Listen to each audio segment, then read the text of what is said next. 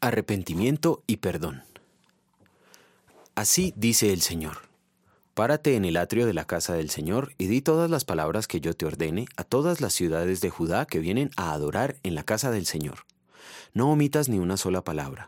Tal vez te hagan caso y se conviertan de su mal camino. Si lo hacen, me arrepentiré del mal que pensaba hacerles por causa de sus malas acciones. Jeremías capítulo 26 versículos 2 a 3. Grandes hombres de la historia como Albert Einstein, Abraham Lincoln y Thomas Alva Edison fracasaron en sus primeros desafíos, pero más tarde, cuando tuvieron una nueva oportunidad, alcanzaron grandes logros. Todos queremos una nueva oportunidad alguna vez en la vida, pero no siempre sucede que tal nueva oportunidad se presente. Por esta razón, el lema de los ingenieros militares es, tu primer error será el último. Si alguien que tiene que desarmar una bomba falla, no vivirá para contarlo. ¿Qué hubiera sucedido si este fuera el lema de Dios? La humanidad entera estaría en el infierno ahora mismo. Pero Dios ha dado a cada ser humano una nueva oportunidad y no tomarla en cuenta es lo más peligroso.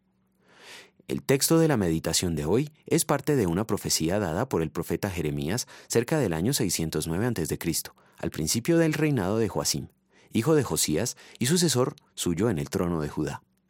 Por mandato del Señor Jeremías repitió un mensaje que antes ya había entregado durante el reinado de Josías. El profeta reiteraba ante el nuevo gobierno que el Señor cumpliría lo que ya había dicho. Ese mensaje era al mismo tiempo una amenaza y una promesa. La amenaza era que si el pueblo de Judá no se arrepentía, el templo iba a sufrir el mismo fin que el centro de adoración de Silo. Pero la promesa era que si se arrepentían, el Señor no llevaría a cabo su juicio. La única esperanza para los que escuchaban las palabras de Jeremías estaba en que reconocieran su verdadera situación. Jeremías no fue el único, pues muchos otros profetas habían anunciado este mismo mensaje. El Señor muestra su gran amor y su paciencia a la gente de Judá, al darles otra oportunidad. El profeta Jeremías les dijo exactamente lo que el Señor había ordenado, porque el mensaje no era suyo sino de Dios. La causa por la que estaban luchando no era la suya, sino la del Señor.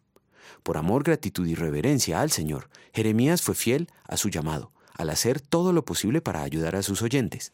Por las mismas razones vamos a querer ser fieles nosotros también. Oremos.